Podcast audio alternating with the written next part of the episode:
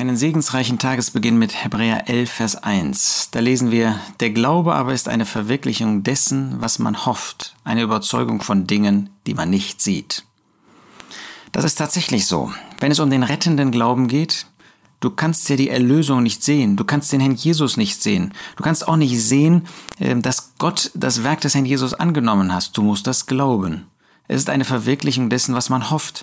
Hoffen hier ist nicht irgendwie eine unsichere Hoffnung, ist ähm, ein Fragen, ja, kommt er zu heute äh, pünktlich oder kommt er nicht pünktlich? Ich hoffe, dass er pünktlich kommt. Das ist keine Hoffnung, wie Gott darüber spricht.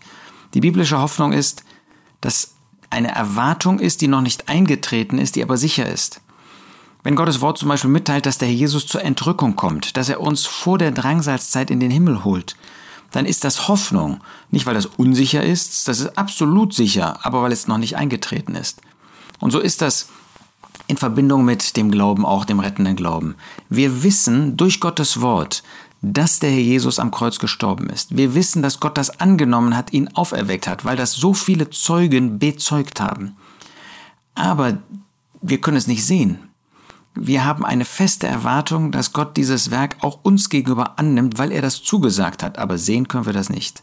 Es sind eben Überzeugungen von Dingen, die man nicht sieht, die aber sicher sind, wenn wir sie so im Glauben annehmen.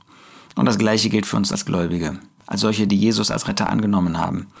Wir haben die feste Zuversicht, dass Gott uns gut führt. Das können wir nicht sehen.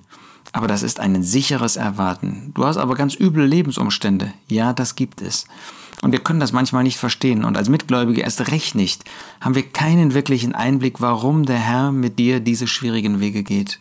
Aber eins wissen wir, und das weißt du auch durch Gottes Wort, dass Gott dich liebt. Das kannst du nicht sehen. Das kannst du auch nicht fühlen. Gottes Liebe kann man nicht fühlen.